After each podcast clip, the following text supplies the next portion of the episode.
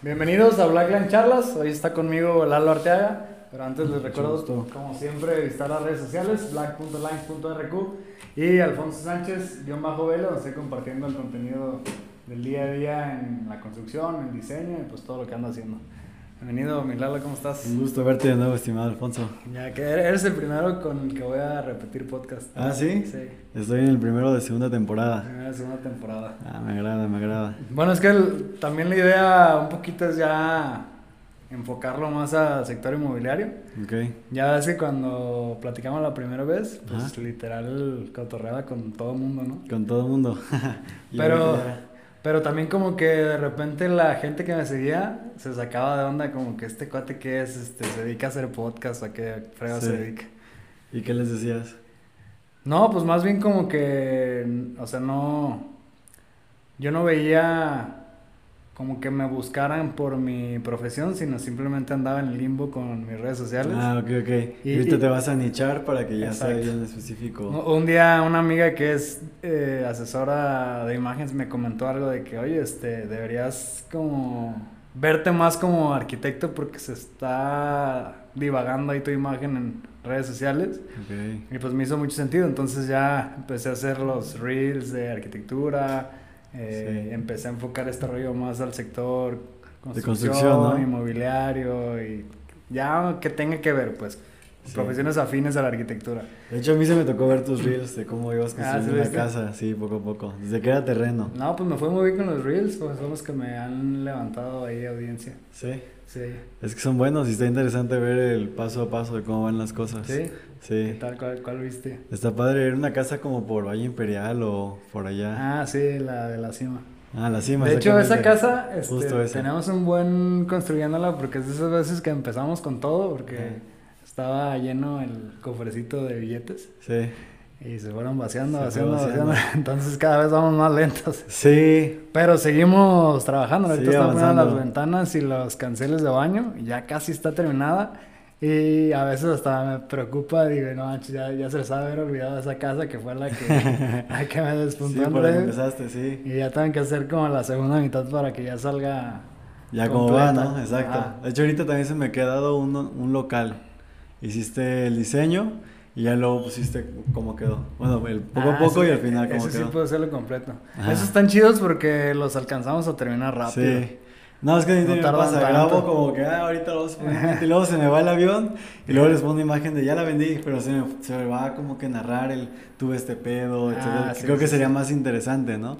Porque nada más presumes como que ah, me fue pues bien. Pues a mí no se me, no se me hace tan eh, complicado. Digo, no creo que, es, no, que lo tengas tan complicado porque de repente ahí los tienes los videitos en el Sí, igual es nada subirlo. nada más es cosa de subirlo porque a veces pues ya ni sale mi cara. O sea, trato de salir como al principio para explicar qué rollo y al final también. Pero en medio prácticamente es puro storytelling. Sí. Y así me la llevo. Lo que yo veo es que tú haces muchas historias. Yo nada más hago así como de rápido del momento. Pero todavía como que no me pongo fíjate que sí ¿qué onda? Y que estoy aquí la fregada y como que me cuesta todavía un poquito. No, a mí también es una disciplina, porque realmente... ¿Es como reto? Sí, porque si te queda...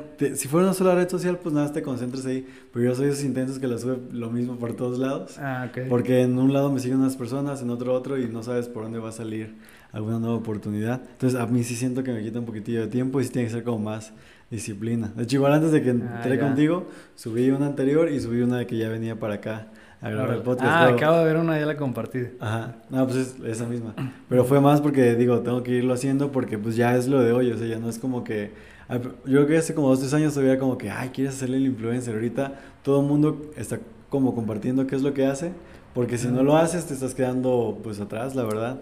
Yo venía pensando, nos... Ah, bueno, ya sé por qué, porque venía viendo una tarjetita, fue a comprar pisos. Y la de los pisos me dio una tarjetita. Y la neta es que nunca guardo las tarjetas. Porque la, la, tenía ahí y, y, de esas veces que la guardas como por el momento, dos, tres días.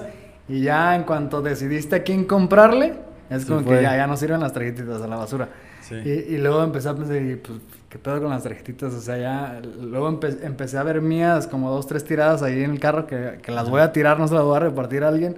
Porque ya están todas sucias y ya después empecé a pensar, bueno, pues ahorita las tarjetitas son las redes sociales, entonces entre más subas historias, más subas contenido, más tarjetitas son las que estás repartiendo. Sí, y lo que yo he visto es que dicen que también la constancia hace la clave, ¿no? de repente me pasa que uno o dos días lo hago y luego dos días no, no comparto nada y entonces se muere otra vez. Sí. Entonces siento que también es muy importante todos los días estarle dando ahí porque luego... Es un, es un buen de dedicarle tiempo. Sí, sí, sí, es algo de tiempo, pero pues ahí de repente creo que sí vale la pena, ¿no? Sí, no, pues está chido, y como sea como te va a ti con esas historias últimamente. Eh, pues últimamente lo he retomado porque sí, yo creo que lo había dejado un poco por exceso de trabajo. La verdad es que, como te digo, sí soy muy adentrado luego de las redes y sí le meto tiempo. Entonces, ahorita fue así de me estoy autocastigando hasta no sacar pendientes ah, y regresar. Y ahorita otra vez empecé como que a subir y, y pues ahí va. Todo dar. Sí, fluyendo. ¿Cómo, te ha ido en, el, pues en la oficina? Bien, fíjate que la última vez que platicamos por acá, eh, hubo la oportunidad de hacer un par de, bueno, sí, como remodelaciones a una bodega. Ah, órale. Porque me acuerdo que en lo último que nos quedamos, que tenías como proyectos que ibas a intentar, a, se iban a intentar meter, meter a, a, ver cómo estaba el rollo del desarrollo para ver si le entraban o no. Sí. Entonces se han hecho algo ahí como de flipping. Pues más que desarrollo flipping, ha sido más bien como remodelación. O sea, salió con unos clientes que nos tienen mucha confianza. Eh, pues como que detallitos de Ah, o sea, el servicio de remodelación para el cliente que ya tenían, ¿no? Que, Ajá, exacto. Y de repente en una bodega muy bien ubicada que tenían, agarramos un buen cliente para ellos. Porque tú, eh, algunos de tus socios son arquitectos, ¿no?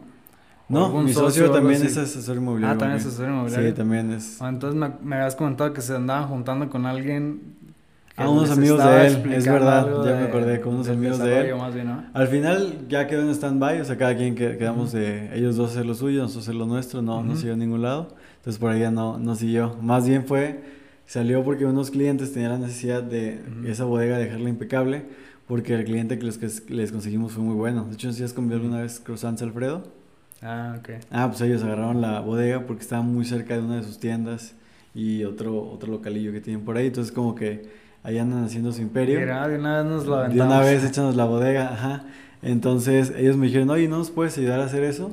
Y pues ahí es donde la oportunidad te toca la puerta y tú sabes si tú decir sí o dejarla pasar, ¿no? Entonces yo le dije, no, sí, por supuesto, a esto nos dedicamos también. obviamente no lo había hecho, pero en otra propiedad de ellos eh, había necesidad de cambiar el techo de una, de, la, de otra bodega también de ellos.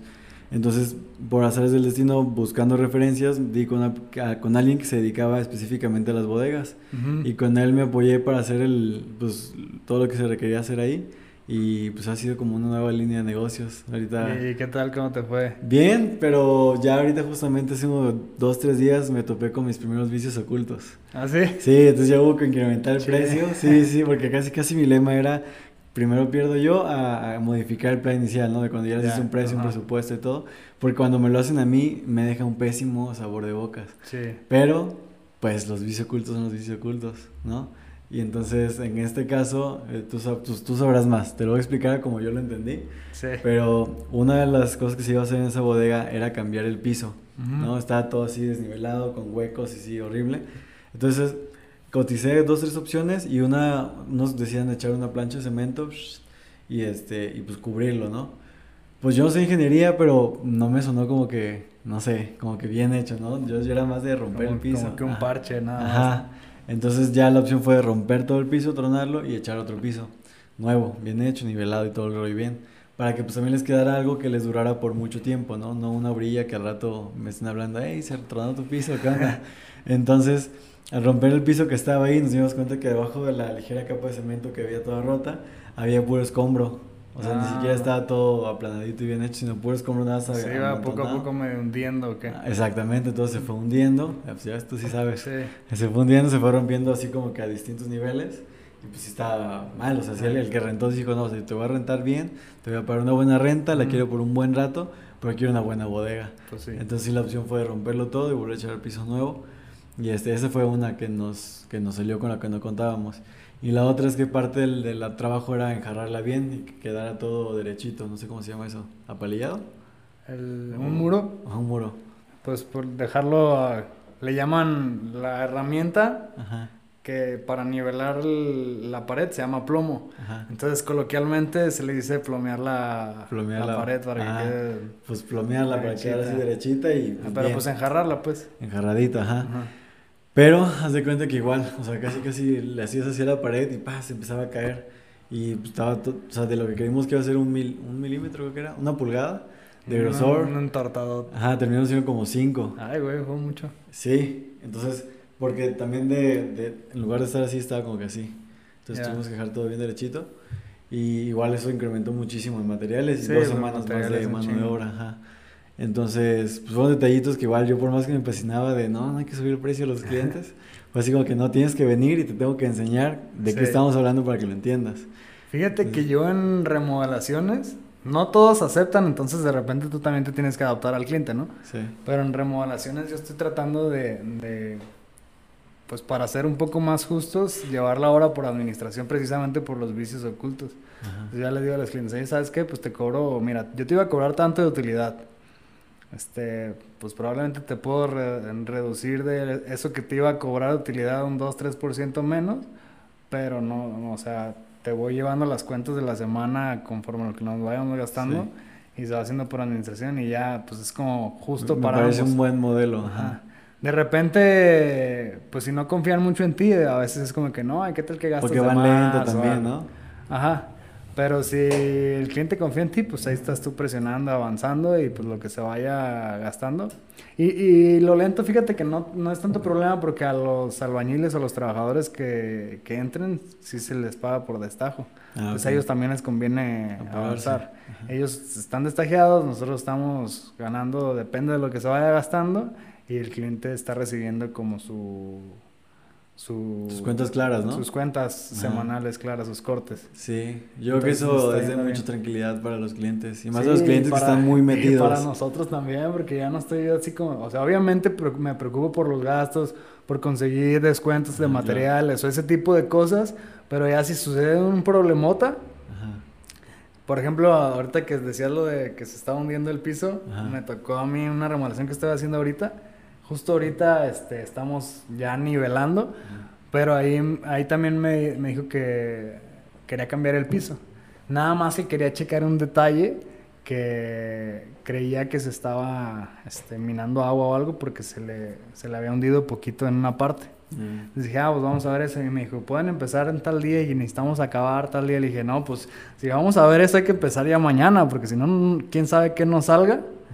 Y no te voy a terminar el día que me dices que, que quieres que terminemos. Entonces me dijo, bueno, pues entonces ya hay que meter a alguien para que abra y eso. Y había una parte en donde se hundía y, y le nivelaron, así como tú dices, le pusieron... Un parche, sí. Un parche, o sea, con cemento le nivelaron, luego pusieron piso ah. y supuestamente ya quedó así súper resistente, ¿no? y ya después de un tiempo, la, eso era en la parte de la caja, pues la chava de la caja cada vez se resbalaba más hacia la esquina porque se volvió a hundir. Ajá. Ya le pregunté, o sea, pero le taparon y otra vez ya se hundió. dije, no, pues que si no, pues entonces hay que abrirle a ver que ahí abajo algo está pasando porque aquí tenemos ahí un... Sí. No, pues empezamos a abrir del otro lado que también se hundía poquito y hace cuenta que el mundo de Narnia ahí abajo, un ah, socavón. Y haz de cuenta que del, del firme real, donde estaba donde estaba ya duro, a donde estaba el piso ya había un hueco como unos 25 centímetros ah. en una parte. O sea, ahí sí tocabas y se escuchaba hueco. Y en otras partes, este, sí había tierra, pero como aguada y como que cada vez iba sentando más. Sí. Pues ya empezamos a hacer abridero por todos lados, ya descubrimos que había unos, había un registro de un baño, porque antes en la caja era un baño. Ah, ok. Y nunca lo cerraron el, el registro, nunca lo cancelaron.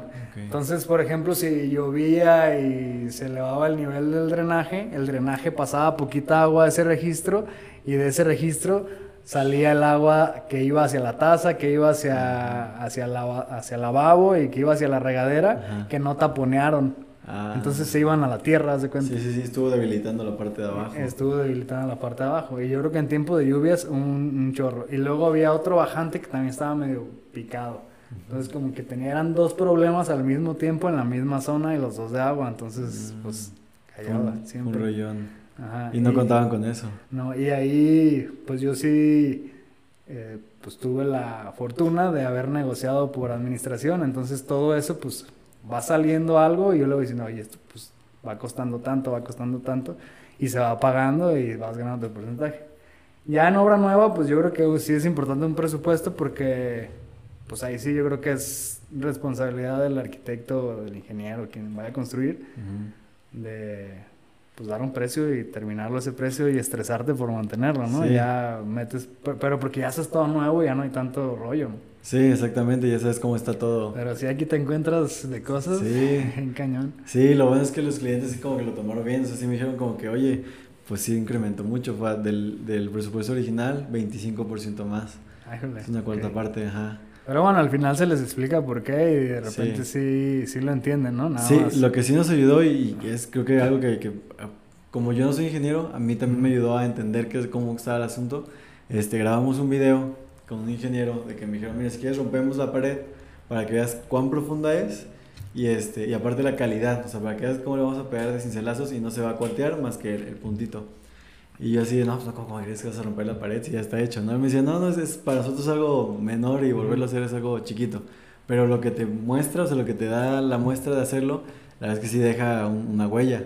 Entonces agarraron y pues un cincelazo empezaron a romper la pared, ya estaba hecha, la que había iba a ser una pulgada y terminó siendo más le empezaron a romper y le empezó a dar así, y lo, grabé obviamente para mostrar a los dueños principalmente. Le empezó a dar durísimo y nada alrededor se cuarteaba, nada, nada, ah, nada, justo donde le estaba dando el cincel, solo ahí se, se rompía. O sea, hasta que estaba bien sólido, bien hecha la pared. Y, este, y empezó a darle a profundidad y avanzó como 4 o 5 centímetros. Me dijo, güey, ya viste todo lo que le di y apenas avanzamos esto y todavía le, todavía le falta. Entonces, cuando le enviamos ese video a los clientes, la verdad es que eso como que sí ayudó a que entendieran algo que con palabras de repente pues no, no le agarras la onda, ¿no? Sí. Entonces eso también creo que es una herramienta que nos ayuda mucho hoy como que el tener hasta una camarita en el teléfono para decirle, mira, esto, de esto te estoy hablando, cambia todo que acá cuando se lo platicas. No, y, y sí te ayuda un chorro. Yo, por ejemplo, que eso sí subo mucho. No soy, no soy tan de hacer la historia. Últimamente ya he tratado dos, tres veces de hablarle a la cámara, pero... Normalmente pues grabo un poquito y de repente llego en la noche y, pues estoy de chismoso ahí viendo a ver qué subí. Y veo cosas a veces en el video. Por ejemplo, el otro día vi que un, castillo, este, lo simbraron, le quitaron ya la madera para que ya quedara formado y la madera es normal que pues le echen el cemento y se abre poquito. Porque pues el cemento está pesado, entonces la abre y luego se seca, entonces cuando la quitas queda bien gordo el castillo y la pared acá, entonces está como más, más desfasado. Entonces ya cuando enjarras pasa eso, que tienes que entortarlo un montón para que quede al mismo nivel toda la pared, pues mismo que lo hagas en toda. Entonces ya al siguiente día en la mañanita llego a la hora y, oigan, ese que se les abrió, de una vez, este, pélenlo. Porque si no, se, se, les entorta uno, luego otro, luego otro, luego otro, y luego se les hace más fácil, mejor entortar todo, que corregirlos cuando ya son muchos. Exacto. Entonces, no, a ver, de una vez, este ya rebájenlo, y así se les vuelve a abrir otra poquito, no importa, lo rebajan en cuanto quiten la simbra. Porque pues también hay veces que no pues por más bien que lo quieran hacer, pues se les puede abrir, pues. Sí, sí, Digo, lo mejor sería que lo amarren bien y no se les abra. Claro, bien apretadito. Ajá. Pero si ya se les abrió, pues que en ese momento lo corrijan, porque si no también en la misma obra luego te hacen tus enjarras bien gordotes. Sí, es mucho material. Sí. sí pero son detallitos que vas aprendiendo poco a poco. Sí, y luego pasa de que si uno no lo entortaron y el otro sí. Sí luego uno te quedó como un centímetro más grueso que el otro y dices, ah, pues X, no, un centímetro. Pero luego llega el carpintero y pone su puerta y me dice, oye, Arqui, el marco de acá está, choco. está un, centímetro más grande que el de acá. ¿Qué, ¿Qué, le hacemos? Y yo, puta madre. Entonces, sí, ese tipo de detallitos que no están chidos. Ajá, entonces pues tienes que ir todo bien derechito desde el principio porque en los acabados se nota todo. Sí, me imagino que ya en acabados ya cambia más. Todo ese rollo. Sí, pues sí. ¿Y qué ya te, ¿Te han salido más prospectos de eso? De... Fíjate que esos mismos clientes me mandaron también a otro local en el centro para hacerles igual enjarrado, eh, ponerle lo de arriba, impermeabilizante a una marquesina que tienen y una salida de agua que cae hacia ahí, que, que salga hacia otro lado. Ah, órale. Ajá, entonces, pero ahí estamos esperando a que nos autoricen el permiso porque está en el primer cuadro del centro histórico. Ah, entonces, sí. entonces ya llevamos dos semanas de correos y que ahora nos falta esta firma y que ahora acá, y ahora un poder y ahora sí, entonces pues, estamos esperando. Pero pues igual, ahí va, fíjate que he sido más como atender muy bien a unos muy buenos clientes y la verdad es que ellos ahorita en esa parte son los que sí, también a veces es parte como del servicio, ¿no? De, tu negocio real, pues. Sí, exactamente, o sea, brindar pues, pues todas las necesidades que puedan salir. O sea, ya cuando ellos ven que las vendo o las rento y les doy mantenimiento o lo que necesitan que haga, lo hago, ellos están más tranquilos de seguir trabajando. Y también a lo que me ayuda es que ellos están fuera de Guadalajara. Entonces ya al, hacer un cierto lazo de confianza, ya va haciendo como una bolita de nieve. Ah, ok. Entonces también eso está... Bueno, pues ellos a todo dar de que sí puedan confiar en alguien aunque no esté, ¿no? Porque también eso es bien difícil. Sí, sí, porque ya tres años que llevo trabajando con ellos, ya hemos rentado como dos o tres propiedades de ellos. Ah, Entonces ya, ya la confianza ya, ya ha mejorado. Pues sí, eso mismo ocupa mantenimiento en las casas, entonces. Sí, y de hecho en las primeras dos veces no nos tocó, pero ahí en el centro tienen dos locales que igual no estaban como muy bonitos, o sea, en, cuanto al, a su estado de conservación, y, pero las marcas a las que los rentamos sí eran muy buenas, entonces ellos ya tenían su equipo de arquitectos y todo el rollo, pero sí le metieron, creo que a cada local, como medio millón de remodelación. Ah, Imagínate. O sea, sí les dieron su valor bien cañón. Y tú vas al lugar y nada que ver. O sea, tú entrabas antes, uno era una panadería, una panadería clásica, así con sus cositas a los lados, así normal.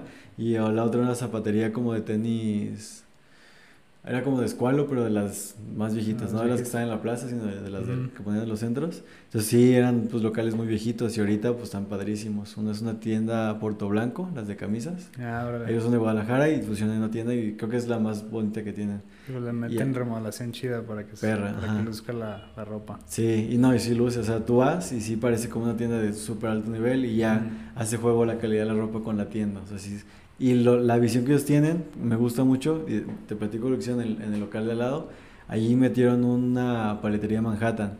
Y en palabras del dueño de la franquicia, es la paletería más bonita que, que han hecho. Porque ah, a estos eh, clientes les gusta mucho sus locales dejarlos al 100. Pero local que abren, local que pega. ¿Por qué? Porque a la gente le gusta llegar a lugares bonitos. O sea, es esa parte, aunque sea poca, pero aspiracional. De, ah. ¿Dónde, ¿Dónde está ese? Ah, está en el Paseo de Gollado, donde está el Teatro de Gollado. Ah, a la vuelta hay un caminador este, que llega hasta el Cabañas. Justo a la vueltita. Y ahí al lado de la farmacia Guadalajara, creo que es, hay un Carlos Jr. también. Ahí están esos dos locales. Y lo que, lo que te iba a decir hace un minutillo, la visión que ellos tienen, por ejemplo, agarraron esos dos locales y la fachada le hicieron como si fuera una sola. Y pusieron como unos letreritos, como en esos andadores en, en las ciudades que son muy turísticas, con la marca y nada más de ver ese pedacito te da como una impresión de que estás en otro lugar así muy padre. Ya avanzas otros dos, tres locales y otros vuelves en el centro, ya con locales más madreadones.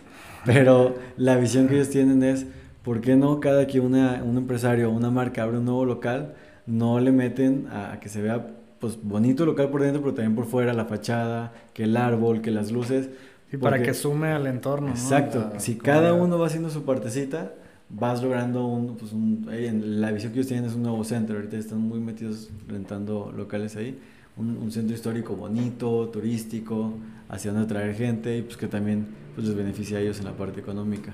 Entonces esa parte me gusta, o sea, esa visión de, de meterle, igual y es el amor que le tenemos a las propiedades, pero sí coincide con, ya tienes la propiedad, ya la vas a usar, pues saca el máximo jugo haciéndola hermosa, bonita, funcional y todo. Entonces ellos tienen esa visión y la verdad es que les va bien.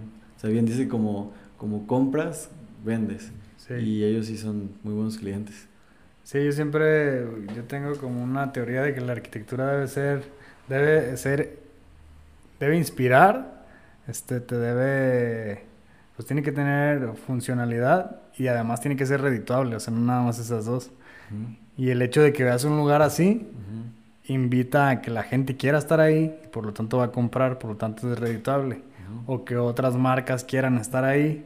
Por ejemplo, si, no sé, digamos que el gobierno remodela ese parquecito que está ahí al lado del expiatorio, ¿no? Que ya es viejísimo.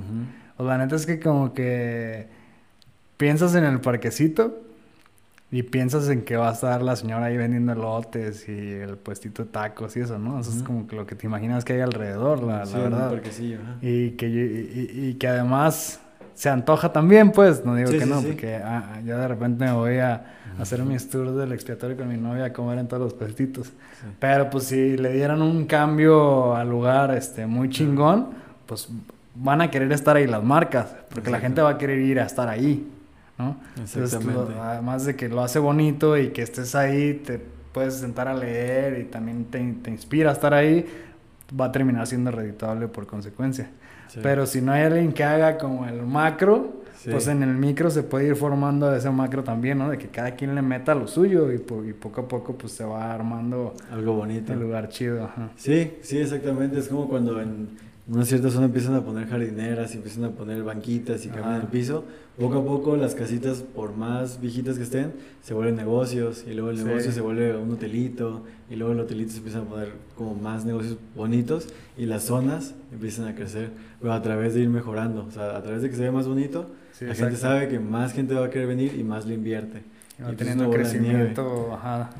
Sí, sí, sí, exactamente. Sí, yo sí creo que la parte inmobiliaria, la, arquitectura, la construcción, y todo eso, el desarrollo, es como un eje de, de, crecimiento para las ciudades muy importante, porque donde no hay pues bonitas construcciones, bonita arquitectura, donde hay una plaza bonita de referencia, pues son esas zonas marginadas que pues nadie quiere ir para allá. Sí. Entonces, ¿y qué pasa donde hay plazas y todo ese rollo? Pues donde empieza a haber más plusvalía. Sí, hay un fraccionamiento en donde ahorita estamos construyendo una casita y por trompo mágico. Es un fraccionamiento muy chiquito, son terrenos como de 90 metros cuadrados. Pero y, justo ese fraccionamiento está muy bonito, pero tiene el problema de que en cuanto entras por la caseta, das la vueltita al parquecito y topas en unas en dos casas abandonadas horrible y como que te da para abajo ya entrar al, al local. Entonces digo, no, aquí está el, el fraccionamiento bien bonito y siento que la gente que va a comprar, en este caso ahí estamos construyendo una casa para venta. Pues siento que es un factor, ¿no? ¿Tú cómo ves? Tú que eres este, asesor inmobiliario. Sí, sí, sí, cuando ves casas abandonadas no te da una buena pinta, porque dices, oye, es que si esta es una buena zona, ¿por qué las abandonan, no? Ajá. O sea, de pérdidas las podrían rentar. Sí, está, y sí están feyonas, tienen, por ejemplo, una ventana tapada con madera, y está, está raro. Sí, y, y, lo, y lo peor es que están a la entrada. O sea, entras, das y ya es que normalmente en los cotos está el parquecito y lo rodeas y luego ya empieza el circuito de las casas, ¿no? Ajá. En cuanto estás rodeando, topas con esos y son dos. y ya todas las demás sí están, están bien, o sea, están bonitas las casas. Ya hay unas que ya están viejitas, pero como que sí les dan su mantenimiento, las pintan y todo. Y eh, como que hay muchos terrenos vacíos, entonces también hay de todo, hay casas nuevas, hay casas este, que, que ya están hechas, que están en venta, pocas casas en venta, pero por ejemplo, yo acabo de ir a ver a un, ir a ver una porque pues esta que se está haciendo es para ventas, para ir viendo este qué tal van a andar los números de, de mi cliente. Y ya como a las dos semanas vi que ya no tenía letrero, entonces dije, ah, mira, ya, se vendió. Mm, tiene entonces tiene movimiento, ¿no? Así como que esas dos casas son ahí el arrocito negro que tiene el... Sí, de repente, pero también, pues si la casa es bonita y tiene buen precio, con todo y casa abandonada se va a vender. Sí. Es lo bueno. Y ahorita es pues muy Y además la zona creo que es buena, ¿no? Sí. Tienes a cinco minutos andares. bastante, ajá, y está padre porque todo es una zona con precios accesibles y como tú dices, tienes ahí cerquita Andares, y ahí mismo tienen la Plaza Real Center, el, el de Monterrey. Ajá, Flextronics, ese tipo de...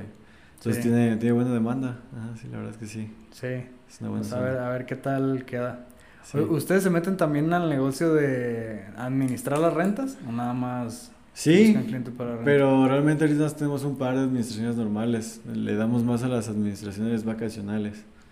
ah, pero eso es como, como con otro, otra empresa, ¿no? Sí, con otra marca. Con otra marca. nosotros, pero ajá. Y administramos propiedades vacacionales y ahorita nos está yendo bien. Fíjate que en pandemia pues nos tronó como palomita totalmente porque es un negocio que gira alrededor del turismo. Sí. Entonces pues de la nada pues tronó.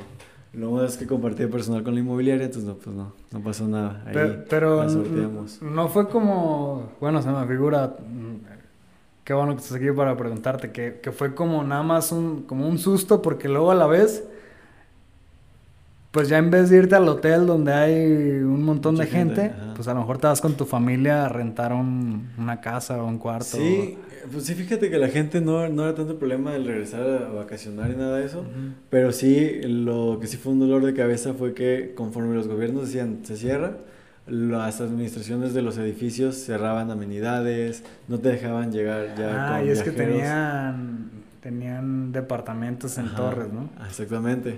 Entonces pues aunque la gente quisiera llegar, aunque sí hubiera que quisiera turismo, quisiera las propiedades, las administraciones de las torres estaban súper duras. Entonces ya fue un momento en que ya mejor ya lo dejé ir, dejamos ir, mi socio, y pues ya por la paz. Y pues la misma vida te va regresando, o sea, de repente como que pues el turismo empezó a regresar, ya no había nada que cerrar otra vez las torres y eso. Y las mismas dos, tres propiedades que nos quedamos volvieron a repuntar y de ahí nos cayeron otras dos y una de hecho está muy bien. O sea, la verdad es que mucho más de lo que hubiéramos imaginado allá en Puerto Vallarta. Ahora, Marítima dando muy bien. Y ahí sí una administración de rentas. ¿No les ha dado a ustedes por, por invertir en, en alguno? Pues no es que no nos haya dado, es que no nos da el presupuesto. pero sí, sí, estaría en plan. muy buen pues. negocio, claro. Sí, las propiedades vacacionales sí son muy buen negocio. ¿Y, ¿Y, cómo empezaron eso? O sea, si yo eh, dijera, ah, quiero este, administrar rentas vacacionales. ¿Cómo se me ocurrió? Haz de cuenta que hace, pues, como un año antes de la pandemia, eh, estaba buscando rentar una casa a una clienta en La Herradura, una casa hermosísima con su propia alberca, este, cuartos de, de, visita ahí cerca de la alberca, aparte de la propiedad lejana, o sea, es una super casa. Y estaba relativamente barata, realmente llevaba muchos clientes, pero no la agarraban por la distancia de la ciudad de La Herradura, o sea, como que la querían rentar para vivir, pero seguir viniendo a dejar a los niños a la escuela, entonces estaba cañón. Digo, para quien no conozca La Herradura, es una no sé, población, unos 20 minutos, ¿no? De la periferia de Guadalajara, 20, 30 minutos. Sí. Este, entonces yo decía, esta casa tiene demasiado potencial. Y ya le dije, oye, pues te la rento yo. Nada, de la oportunidad de rentarla, subirla en Airbnb. O sea, como que se me ocurrió. Todavía no era tan de moda como ahorita. Ya. Ajá, pero dije, pues tiene o sea, fue, fue un experimento. Fue un experimento, ajá. Y ya empezamos con los papeleos, pero yo no tenía vale en ese momento. Y ya estaba en un proceso legal en el que no pude rentar nada si no tenía pues, todo bien cuadradito, ¿no? pues ya lo, dejamos pasar y ella dijo, no, pues lo voy a echar a andar yo. Le dije, pues la verdad es que yo sí te lo recomiendo, pues, o sea, pruébale. Y sirve que me quita las dudas y sí iba a pegar. Y sí lo echó a andar y le fue súper bien. O sea, nada más rentándolo a los fines le sacaba más que lo que quería en renta. Qué chido. Ajá. Entonces de ahí dije, ah, mira, pues sí hay negocio en esto del Airbnb. Que por ejemplo todos los que están en costas, Ah, que, te, que te ofrecen rendimientos altísimos, realmente es por eso, ¿no? No tanto por los rendimientos de alguien que vaya a vivir ahí, sino por... Sí, es porque los, los rentan por Airbnb. O sea, por ejemplo... Que no, sé qué, que no sé qué tan bueno sea para el comprador este, dejarte llevar por esos números. Que, o que sí tienes que tener pues claro que lo vas a destinar a eso, porque si no, no te va a dar esos rendimientos. Sí, sí lo tienes que tener, claro y sí te lo dicen. O sea, sí, cuando te pones tipo de proyección, sí te dicen que es a través de, de renta vacacional. Ya. Pero fíjate que un detalle que, que, va a ser muy interesante para tus seguidores es que en Tulum, por ejemplo, eh, algo que me enteré hasta hace poco que empecé a comercializar propiedades de allá, es que allá no pueden llegar cadenas de hotel eh, y hacer mega hoteles como los de Vallarta y ah, quitarte todo el mercado. Allá, por ejemplo, el límite es de 5 pisos a una cierta altura y todos los desarrollos, tú vas para allá, tienen la misma altura. Por eso si tú ves de repente las tomas de, de Tulum en Instagram y eso, se ven todo el bosque a la, misma altura. ¿Por qué? Porque ya tienen establecido eso y de ahí no se pasan. Entonces todo el turismo que llega allá llega a desarrollos que son como las torres que hacen aquí, pero obviamente instagramiables, bonitos, pero que inversionistas comunes y corrientes como los que están aquí en Guadalajara invierten, tienen, tienen la visión de ir, mejor invertir allá y ellos están quedando con el turismo. Entonces por eso, por ejemplo, Tulum te da sus retornos porque allá está planeado para que sí te los puedan dar. O sea, no puede llegar la cadena de hoteles a poner 1500 habitaciones. Ah, Entonces, ese tipo de detalles, pues te conviene. Vallarta, por ejemplo, no lo tiene. Ahí sí compites con grandes cadenas. Pero Vallarta es un super punto. O sea, realmente ahí me sorprende. Ahí donde tenemos un, departamento generando más de 70 mil pesos mensuales en renta. Entonces, pues es un dineral. Y eso es, que lleva un chingo de gente. Exacto. Y, los dueños yo creo que no se imaginaban que, fuese a dejar tanto, tanto. Entonces ahorita están súper contentos porque desde de que lo agarramos nosotros a administración para ahorita, el incremento que tuvieron cubre nuestra administración y además le deja más dinero a los dueños. Entonces ahorita están contentísimos por lo mismo. Entonces, pues padrísimo. O sea, yo siempre cuando me preguntan por propiedades para eso... Que ese modelo de negocio terminó siendo diferente al que tú le ofrecías a, a la primera persona, ¿no? Porque ah. a la primera persona, según te entendí, era tú rentarle la, ah, sí, cuando empecé. y tú obtener las utilidades. Pues. Exactamente. Y de hecho así empecé al, al, inicio. La idea era yo rentar y, este, y, y hacerlo. Pero pues te digo, la vida te va poniendo las cosas enfrente, tú sabes si decir que sí o que no.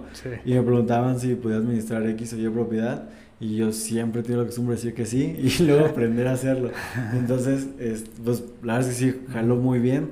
Y en ese tiempo, que fue como un año yo creo, habremos agarrado más de 20 propiedades, entre ah, estudios, habitaciones, casas. O sea, se fue algo muy bonito, muy grande. Pues ahí vino la pandemia, pam. Pero pues todo pasa por algo, la verdad es que yo me estaba inclinando mucho hacia ese negocio porque tenía la comodidad de que era mensual y ya tu, pues, tu ingreso va nada más creciendo. Y lo inmobiliario lo había descuidado cuando es, pues lo, para mí es como lo principal, ¿no? Lo, lo que soy yo, agente inmobiliario. Entonces, pues ya, viendo la pandemia fue retomar la vieja escuela, volver a rentar, volver a vender. Y esa parte estuvo bien porque hoy en día pues, nos recuperamos por la parte inmobiliaria. Y la parte inmobiliaria es la que ahorita nos está como permitiendo abrir ciertas puertitas y diversificar, pero siempre lo inmobiliario como el eje. Porque pues que eso es lo tuyo, ¿no?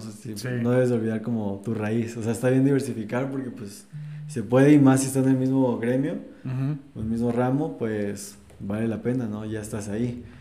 Pero sin olvidar yo creo que siempre que es lo tuyo. El eje principal. Ajá, exacto, como que rescato esa parte, ¿no? Que de lo malo me recordó que no debo de descuidar esa parte. Pero bueno, digo, al final... Eh pues el hecho de haberlo tenido diversificado, pues te hace como ir con ese balance, ¿no? Sin que te perjudique tanto. Sí, exacto, la verdad que sí. Porque ahorita dices que ya otra vez está repuntando, ¿no? Ya otra vez volvió a agarrar, exactamente. Y por ejemplo, esa parte del negocio nos ayuda a cubrir los gastos mensuales. Ya. Está muy padre porque, por ejemplo, el asistente, o sea, ya que es una nómina fija, ya sale de eso. Esa administración, ajá. Entonces está, está padre como tener esas ramitas, porque pues te echa un te echa la mano. No, pues sí. Sí, sí, un parote. sí, y la verdad es que pues no fue planeado, o sea, va va saliendo, de repente se te cruza en la cabeza, o sea, yo siento que todos tenemos como esas iluminaciones, pero y me ha pasado que de repente te llega la idea, pero pues no sé si es porque estás cansado, tienes flojera, etcétera, pues la, la dejas pasar. Pero esas veces que no lo dejas pasar y te paras y haces, son las veces que se van abriendo puertitos, a veces ni te sale. Pero conoces a esa persona que dos años después es primordial en X proyecto, ¿me entiendes? Sí. esa parte creo que es muy importante también. A, mí me pasó que un tiempo pues agarré la costumbre de estarme levantando a las 5 de la mañana, ya ves que de repente se pone este, el mame del club de las 5 de la mañana. Ah, claro. Yo soy de ese club, de hecho. Y, yo lo aplicaba mucho tiempo. Y fíjate que últimamente, los últimos dos, tres meses, se me había complicado un montón. Y ya traía la rutina ya medio entrenada. Y ya no sé si llegaba muy cansado, no sé si estaba muy, muy saturado en el trabajo o algo. Pero ya no me estaba dando y dije, voy a hacer algo que me, que me comprometa. Y ahí en los depas donde vivo hay un grupo de, de Facebook, una de WhatsApp.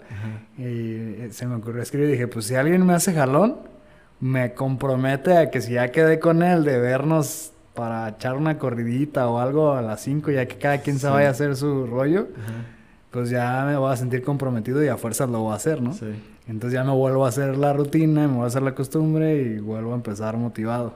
Y escribí. hombre, al rato ya tenía como 35 comentarios de que, ah, güey, yo le entro en la fregada. y sé qué. Y dije, ay, güey, creé un monstruo, ¿qué voy a hacer? Voy a dar una plática en la mañana, qué chingados. Pero no, la neta es que nada más eran puros apuntados y puro pedo. Al final nada más fueron como dos personas. ¿Ah, sí? Pero ya con eso, ya es el compromiso de pues tengo que estar ahí, pues ya quedé. Y así nos la hemos aventado como dos semanas. Este, pero al final nada más terminamos yendo un cuatillo. pero ahorita me hizo clic con lo que dijiste de que si no actúas no pasan cosas. A este tipo lo conocí y después me habló y me dijo, oye, este, te puedo caer ahí a la oficina, fíjate que traigo este, un proyecto de no sé qué, ya vino, me lo presentó, estaba más o menos interesante y empezamos a platicar, resulta que él estuvo en un grupo, que yo también estaba y que conocía a no sé quién y que no sé quién, entonces ya como que se te empiezan a abrir puertas solo por haber hecho una acción. Exacto. Porque esa acción desencadenó otras acciones, las otras acciones y no sabes la neta de dónde vienen. También en el podcast pasado platicaba con, con la chava Fer que vino y decíamos que a veces cuando, cuando te enfocas en hacer algo, no sabes por dónde te llega, pero te llega. Yo le decía, yo de repente hacía mis actividades de venta cuando no, traía clientes y a ver, pues le hablo y le pregunto, prospecto uno, ya palomita, palomita, palomita, y después eran tachecita porque no se concretó, la, la, la, y otra vez más llamadas y así, ¿no? Haciendo tu, tu, pues listita, listita tu checklist, ajá. Sí, sí, tu seguimiento. Y cuando está, y, a lo mejor era porque, ay, el fin de mes vienen las cuentas, tengo que pagar tanto, entonces, sabes, llamada, llamada, y no se decía, no se hacían. Y de repente me hablaban de otro lado, quién sabe dónde. Oye, fíjate que ocupo esto y esto, y salía. Sí.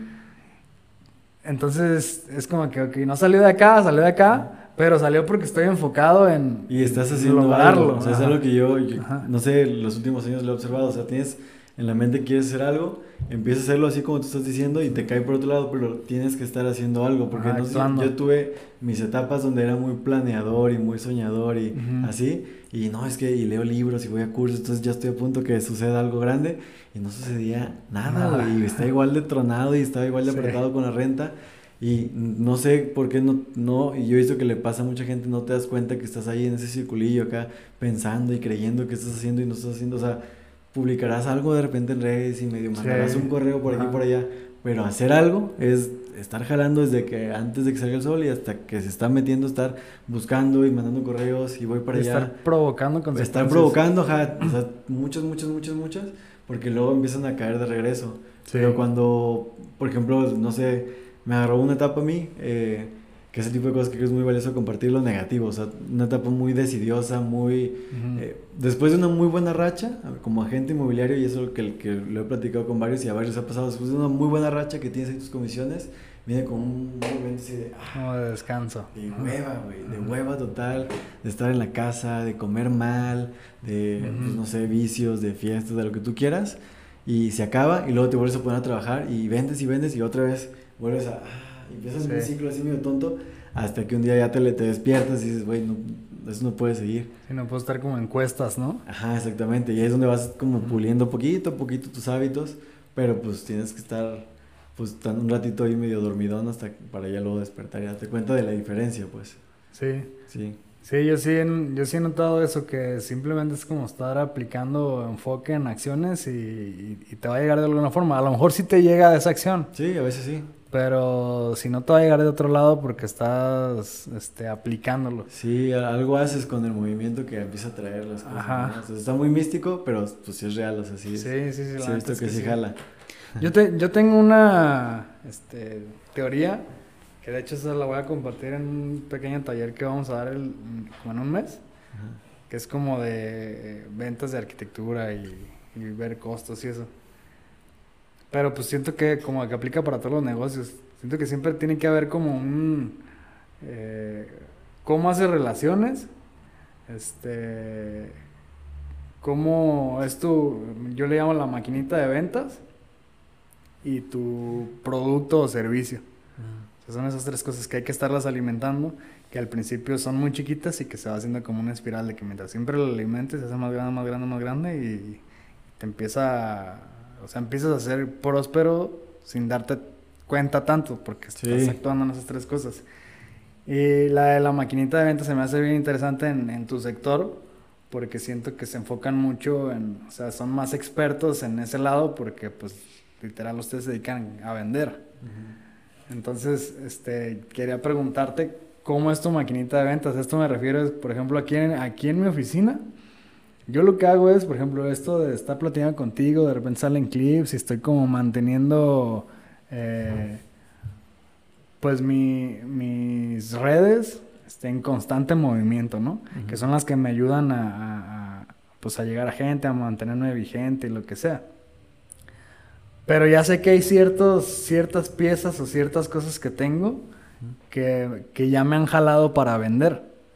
Este, o ciertas acciones como ir a talado, visitar a no sé qué y así, que de repente ya no me da tanto el tiempo porque traigo chamba y ando puliendo la chamba o, me anda ayudando a alguien, pero se está en lo que se está puliendo, pues todavía no lo puedo soltar, entonces así me la llevo, pero se me empieza a acabar poquito la chamba y ya sé como dónde prenderle al switch para que me caiga otra venta, ¿no? Entonces, yo ya más o menos ubico qué en mí me funciona. A ti como asesor inmobiliario, cuando se les está bajando la, la chamba, ¿cómo funciona? ¿Cómo es tu maquinita de ventas? Y cuándo es cuando dices, deja, la he hecho andar porque ahorita andamos bajos en prospectos. Pues yo creo que aquí sí es un de todo un poco. O sea, y ahí sí creo que cuando hacemos un speech, eh, y lo he, notado en, lo he notado en compañeros de la Cámara de Comercio, que es donde estoy agremiado en la parte inmobiliaria, ya. este pues muchos, clientes, muchos colegas y yo hacemos lo mismo, que es tratar de, de, estar presentes en todos lados. O sea, primero, pues las redes, o sea, es de ley. O sea, cuando yo te decía hace ratito que ya todos estamos como que ya no, le, ya, ya, ya no se quiere hacer influencer, es que es parte de tu chamba estar compartiendo qué haces, cómo le haces, qué haces diferente. Eh, porque pues así como lo hago yo, lo hacen otros 200, cuando menos, y yo estoy enterado, ¿no? Y que son gente preparada, con buenas propiedades, con tiempo que lo haces. Entonces, una de esas es estar activo en redes porque es como tu vínculo socialmente hoy al resto de la comunidad, ¿no? Tal vez antes podría ser ir al parque, ir al club, o digo, todavía son cosas que se hacen, pero yo creo que hoy en día, y yo sí, con, y con nuevas generaciones. Nueva generación, con la inflación, pues ya no tienes el tiempo tanto de ir a, a esparcir y hacer relaciones. Digo, sí lo hay, pero ya no hay tanto, tanto como antes. Entonces yo creo que una parte son las redes, otra parte importante son pues los medios especializados. En la parte inmobiliaria son los portales que promueven eh, las propiedades como Inmuebles 24, Viva Anuncios, la Moody, este tipo de propiedades. la misma cámara tiene uno, ¿no? La cámara tiene un CRM, eh, ah, que, en el que todos suben sus propiedades y si estás buscando una alerta de ese tipo de propiedad, te avisa y puedes hacer negocio. Y hay otros, yo uso Easy Broker, porque yo siento que está mejor alimentada su bolsa inmobiliaria. Y van saliendo nuevos que están muy interesantes y y está padre. Pero digo, el segundo, la segunda fuente sería esa, este, los portales. Y sí, aunque andemos de arriba para abajo, trato ahorita, este año retomé la parte del networking. O sea, el año pasado sí, de plano me salí de asociaciones, de mesas, de todo, porque ya estaba muy engentado y que el desayuno, que aquí, que allá. Pero quieras que no, si es un pequeño ejercicio de ir conociendo y cuando lo haces, algo sales. Hacían de 20 con los que hables, uno sale que es un buen negocio y que hace que valga la pena. Sí. esa parte de prospectar lo tienes que hacer. Pero sí tengo claro que es todo. O sea, tienes que hacerlo, todo lo que hay que hacer, todo tienes que hacerlo. Sí, no es como que, ah, nada más deja, ahora hago esto. Sí, no, exactamente. No, no te mentiría si te dijera, nada más hago esto. Y aparte, ¿sabes qué? Eh, también es así como todo. O sea, en los mismos portales de internet hay un momento del año que pasan meses y no, recibes contactos y estás pagando lo tonto. Y de repente te empiezan a dar tantos que no los puedes atender. Y de repente son las redes, el Facebook Marketplace, de repente es el Instagram. Entonces, pues tienes que buscarle por todos lados porque no sabes de dónde va a venir. Entonces yo, yo, lo que igual creo que... Así funciona la vida. Exacto, es lo que el mejor consejo que le puedes dar a alguien es de lo que tú te dediques, trata de averiguar cuántas fuentes de, de, publicidad hay y ve entrándole a las que te alcancen. O sea, primero las gratuitas, que son pues, las redes sociales, los grupos de redes sociales, buenísimos. Luego de repente los grupos, no hay quien crea el grupo de Telegram, el grupo de WhatsApp, ya es otro grupo, o sea, ya es otro, otro círculo. Entonces es, yo creo que sí es buscarle por todos lados, conocer todos los medios que hay. Y por ejemplo, algo que es muy común en el inmobiliario, vendo una propiedad que me cayó de un portal, entonces agarro una parte y pago un nuevo portal. Entonces me espero, venga, pum, cayó una venta de este nuevo portal a los cuatro meses. Ah, bueno, entonces ya vengo y compro otro portal y ya tengo tres portales. Y ahí luego se vence el primero y es una cadenilla, ¿me entiendes? Entonces también es invertir de lo que tú ganas, tratar de tener, pues un porcentaje, se supone que un porcentaje, yo no, tengo un porcentaje, solo sé que lo tengo que hacer y cada que se puede vamos invirtiendo en lo que es, en la que sea la publicidad del, del momento. Sí, que también es parte de administrarte bien, porque eh, pues de repente ves que se te llena un poquito la cuenta y pues, te, puede picar este gastarte en algo, ¿no? Pero pues, ya es como, como aquí, por ejemplo, de repente que hay dinero, bueno, pues hay que ahora eh, que me está funcionando esto como medio publicitario, pues bueno, hay que comprar unos micros o algo para ya estar aquí porque ya no tenía el tiempo de estarme moviendo cada semana, porque antes lo hacía cada semana, ahorita es cada 15 días. Sí. Este, ya después que falta un equipo para los renders, entonces, ah, bueno, pues hay que ver cuando sacamos la computadora, y luego ahorita estaba trabajando una chava conmigo que traía carro y ya se me salió, entonces dije, bueno, pues ahora hay que comprar una camionetita o algo porque se ocupa. Ajá. Y entonces, este, pues si no hay dinero porque ya te lo gastaste en algo, pues Exactamente. No, creces, pues. Exactamente, sí, no creces, es bueno también tener ahí tu guardadito, luego salen oportunidades. Sí. Y quieras que no, no sé si te pasa, pero también dinero atrae dinero y broncas atraen broncas y escasez atrae escasez. Sí. Entonces también... Eh, me ha pasado, o sea, cuando has sido vacas flacas, son vacas flacas largas, largas, largas y dolorosas, pero una vez que sales de las vacas flacas y te mantienes en ese chip, que es pues afortunadamente no estamos ahorita, respiras tranquilo, o sea, estarás cansado. Ah, son vacas flacas en todos los aspectos casi de tu vida, ¿no? Como que es tú mismo. Sí, sí, fíjate que sí. Porque son vacas flacas económicamente, luego subes de peso, familiar, la salud, sí. Sí, andas soltero porque ni quien te pela, sí, te pela. lleno de problemas, ajá, o sea, pero y también lo, le puedes voltear el chip y, ver el vaso muy lleno y decir también tú, en el momento en el que tú estés valiendo, o sea, también puedes voltearle la, la, la vuelta y empezar a mejorarte a ti mismo y conforme te vas mejorando a ti mismo cambian las cosas. Digo, no es de la noche a la mañana. Como que aprietas las tuercas internamente y ya va mejorando todo lo demás, ¿no? Todo va mejorando, exacto. Es una cosa muy curiosa. Pero, o sea, y también, por ejemplo, los hábitos, también es una cosa que también tiene mucho que ver. O sea, no sé dónde vi una frase o algo así, pero que si quieres llegar lejos ser un, un hombre como exitoso o así, tienes que tener hábitos, porque el día que no tienes inspiración o que no tienes ganas o que no tienes energía, pues te gana y te tumba. O sea, el día que se acaba la inspiración, pues la motivación, lo que sea, pues ya no te mueves. Pero cuando tienes hábitos, cuando tienes que levantar a cierta hora, hacer algo,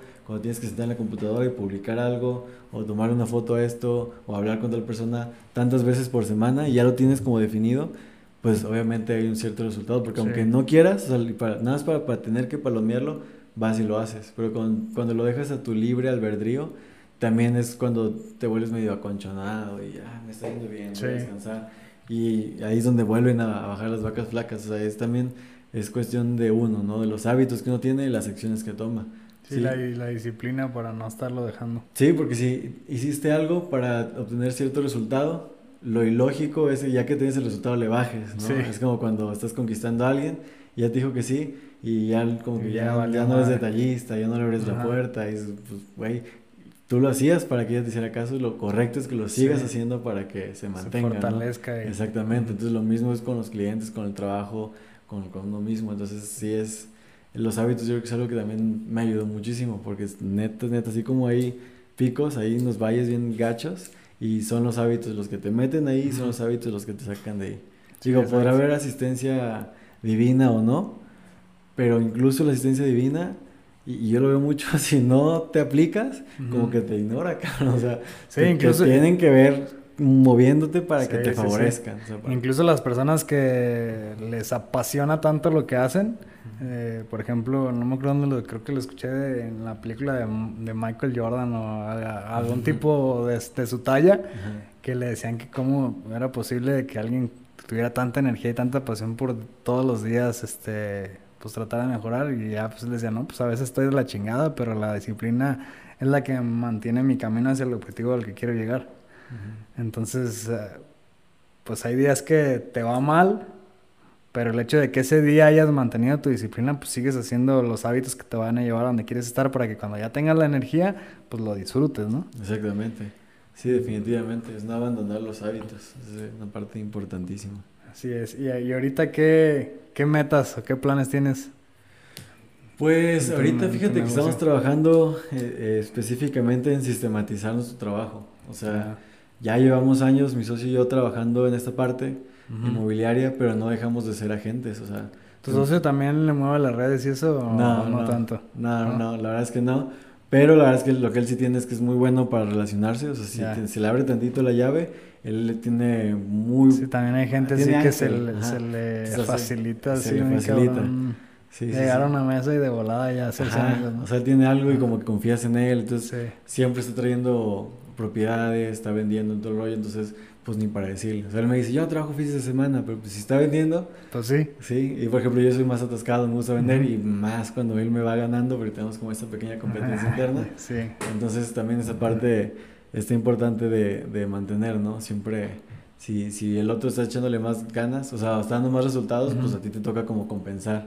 Entonces, en esa parte nos hemos llevado bastante bien, pero sí hemos observado que desde que nos juntamos, la idea era pues contratarlo a agentes y crecer como una inmobiliaria. Y aunque tenemos una pues marca y todo el rollo, pues somos él y yo y nuestro asistente. Entonces lo que ya queremos ahorita es sistematizar todo lo que hacemos, cómo lo hacemos, ABC, para poder contratar gente y pues empezarles a enseñar, para crecer, para pues estar en más ciudades, o sea, todo ese tipo de cosas que a esta altura ya realmente más que difícil toma tiempo. O sea, más que nada sentarte y ta, ta, Pero, por ejemplo, él y ahorita estamos tomando el hábito de tener juntas más seguido, porque antes nada más, pues vendíamos, vendíamos, vendíamos. Y por pues, teléfono, ¿eh? ¿Cómo vas? WhatsApp, ajá. Y entonces está bien, o sea, vives, pero llega un momento en el que ya, ya no quieres repetir lo mismo y tienes que decir, ok, ¿cómo crecemos? sí. El primer paso es sistematizar tu trabajo para poderlo enseñar a alguien más.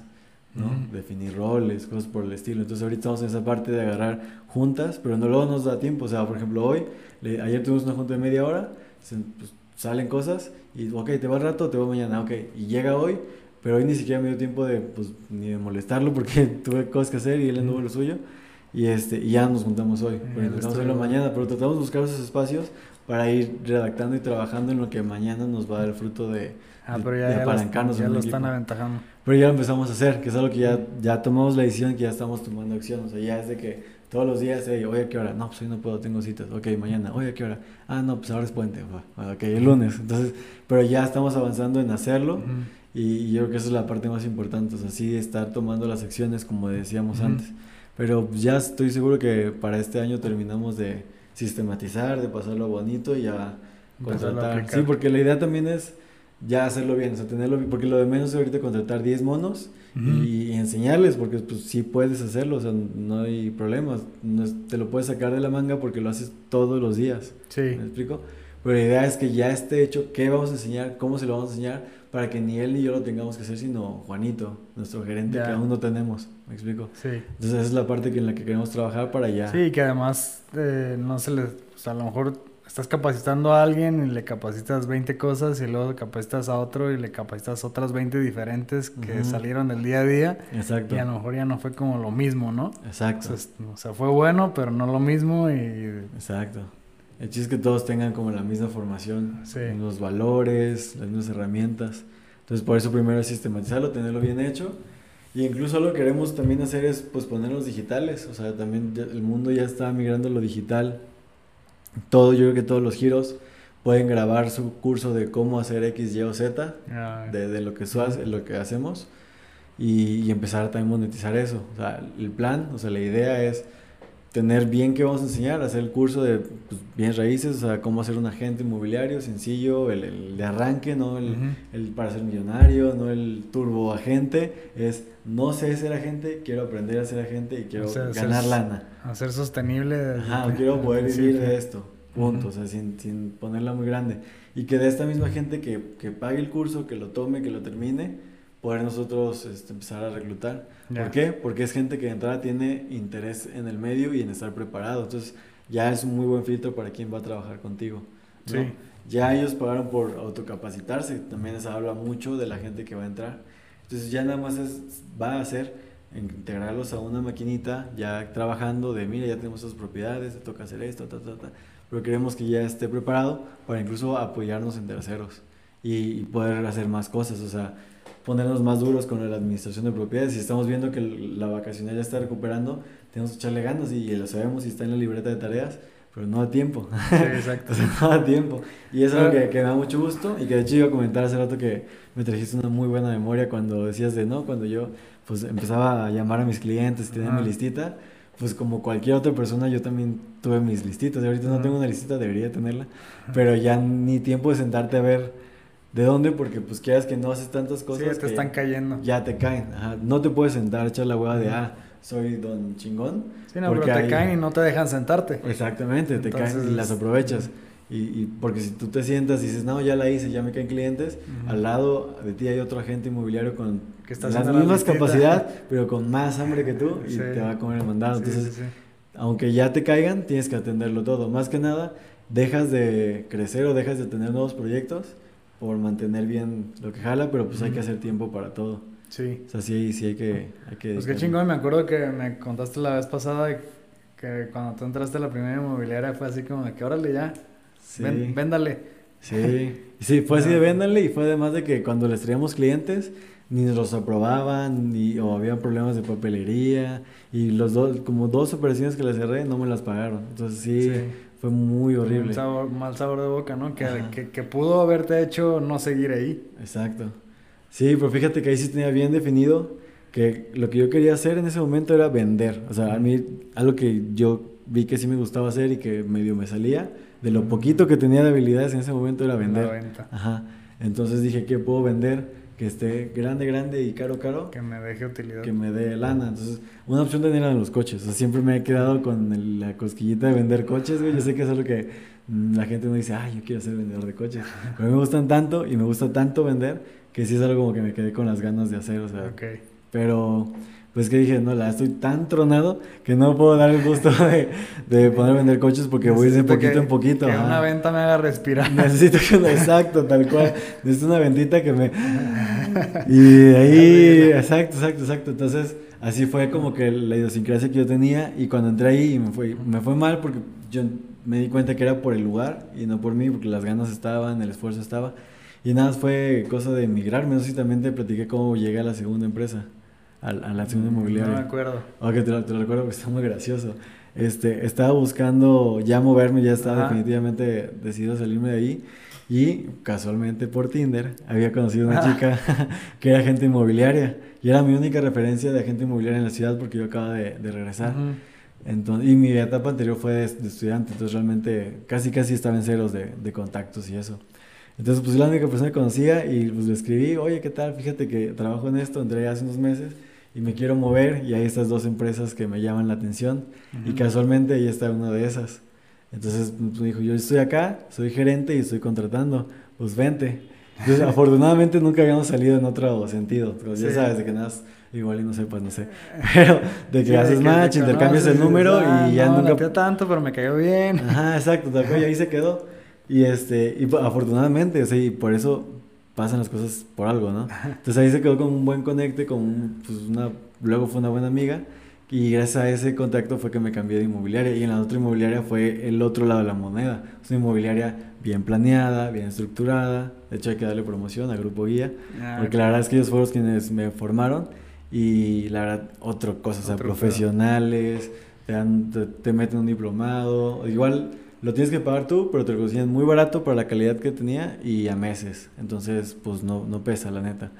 Este, el ambiente de trabajo buenísimo, propiedades. Entonces ya ahí fue donde ya florecí como agente y este y fue y es también como lo que me inspira a, yo hacer las cosas bien. Desde sí, viste las dos caras de la moneda y, Ajá, y sé lo que no quiero hacer perfectamente y sé lo que sí. Entonces también como las experiencias que tienes pues no hay que olvidarlas, ¿no? Porque también sí como que esa buena intención de replicar algo bueno para los nuevos futuros agentes, pues luego te, te regresa a ti eh, sí, sí, sí. de otra manera.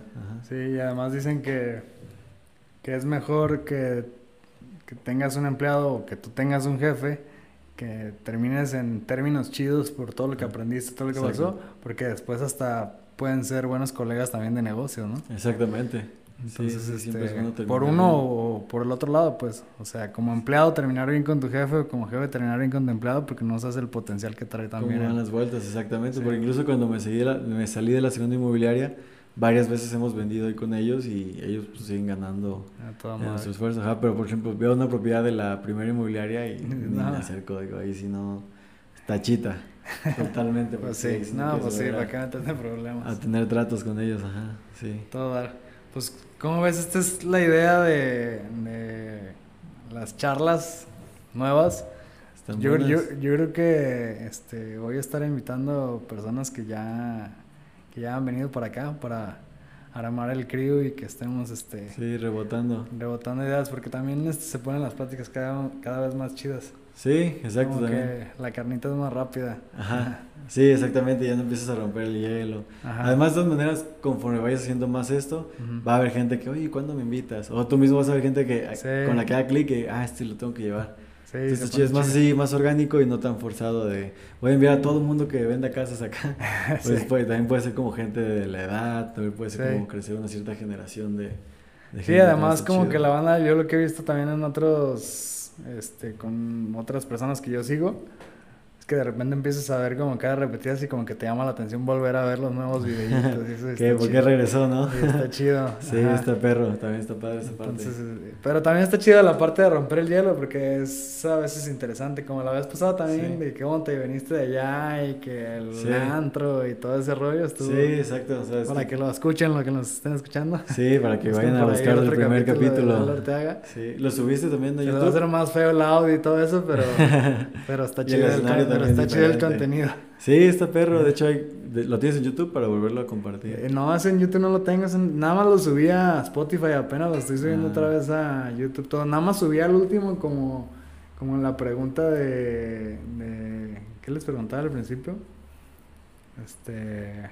¿Qué, te, ¿Qué opinas de la arquitectura o algo así? no me acuerdo si te sí. tocó esa. Este, pero no, ahorita cierro con otra diferente que es ya para ir cerrando el, el podcast. Les pregunto si, si tuvieras una tarjeta de regalo de Black Lines de 10 millones de pesos. O sea, que yo te dijera, ah, pues Black Lines, este, aquí en la oficina tenemos tarjetas de regalo y te vamos a dar una de 10 millones. ¿Qué construirías? Pues una torre. Una torrecita, o sea, para inversión. Sí, los utilizaría para hacer el proyecto arquitectónico, para ir levantando capital, para ir ah, inversionistas, para ir sacando, ajá. ya te has imaginado así más o menos cómo ¿Cómo lo usaría? ¿Cómo, sería el departamento modelo, por ejemplo? Pues fíjate que igual no sé si esté, no esté como tan definido cómo sería el departamento modelo, pero sí sé que sería una torre de sus múltiples.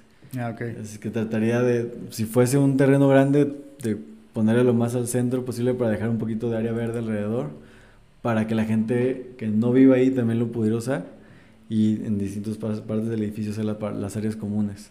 Creo que también, por ejemplo, en lugar de poner un gimnasio para los que viven ahí, pondría una cadena y negociaría que para los que viven ahí les den un 50%. Entonces te ahorras como desarrollador el, el mantenimiento, la, amenidad, la amenidad etcétera, y la gente como quiera tiene eso. O sea, me gustaría hacer una torre que tenga lo que yo uso, todo ahí, que ya hay varias, ¿eh? ya hay, pero a mí me gustaría algún día hacer esa parte. A toda madre. Sí, o sea, algún día. Pues y si me das mi tarjetita, la utilizaría para cuando me caiga un terrenito, decirle, oye, mira, esto es un proyectito acá. pronto, ya que. Crédito. Ya que, el podcast lo dé, van a estar las tarjetitas ah, reales. Estaría bueno, estaría bueno. Estaría chingón. Sí. Pues listo, pues yo creo que aquí terminamos. Y nos gustas pasar tus redes sociales para que los. Sí, pues sí, a quienes me gustan seguir, estoy como arroba Lalo G Arteaga en todas las redes sociales, en YouTube, aunque no tengo contenido decente. Instagram sí ahí síganme en Instagram, en Facebook, en Twitter y próximamente en TikTok. De regreso. ¿Ah, ¿Todavía no tienes TikTok? Ya lo tenía, no pegó, me rendí. Ah. lo cerré para que borraran mi cuenta. Que es bien raro. Que es bien raro, como que de repente subes un chingo de cosas, no te pega nada y de repente tras. subía pura pendejada, subía lo que subía mis historias. Entonces ya ahorita ah, voy a abrir y ya voy a como. Como más enfocado. Ya, como a propiedades. Ah, cosas que valgan un poquito más la pena. Pues fíjate que yo también así la empecé al principio y no pega, no pega nada. Después como que pues, estaba experimentando, ¿no? Porque no pues conocía la, aplicación. Pero yo seguí con la misma. ¿Sí? Y duró un chingo de tiempo así. Es que yo un día vi que... Hasta que de repente Como en dos, tres lugares eh, vi que decían que si ya tu cuenta ya estaba como muerta... Sí, yo también empecé a escuchar eso. TikTok decía, esto ya está muerto y ya no lo vamos a pelar. Y ya te convenía cerrarla y abrir otra. Pues yo me la creí. De todas maneras, como tenía dos seguidores, sí, no, le perdí nada. Yo también este, escuché eso y también estuve a punto de, de cerrarla, pero ya me habían pegado dos, tres cosas y dije, no, la voy a seguir. Y, y, ya de repente sí, sí jalo chido. Que un compa vive de eso, ¿eh? En Mérida. ¿Sí? Sí, si quieres en el siguiente capítulo te platico su historia. Y un día que él anda en Guadalajara, te lo voy a traer porque se ve un personaje. Así, aunque no lo, ni es ah, inmobiliario ni nada, pero es esa gente que tiene tanto carisma y ha hecho de todo que una hora te va a quedar corta. O sea, te lo juro que cuando visite Guadalajara te lo voy a traer porque sí. Ah, qué chingón. Va a ser una hora de calidad para tu podcast. Ah, y ese güey vive ahorita de, de historias en TikTok. Pero su contenido es... Es local, eh, va y hace reseñas de lugares. Empezó, ah, empezó muy curioso este, te voy a contar su primer video nada más. Pero haz de cuenta cuando estábamos en pandemia fue a una plaza y se inundó. Y este, ya haz de cuenta que en lugar de decir una palabra bien, no sé, se equivocó, dijo, ah, como que se trabó, dijo algo mal.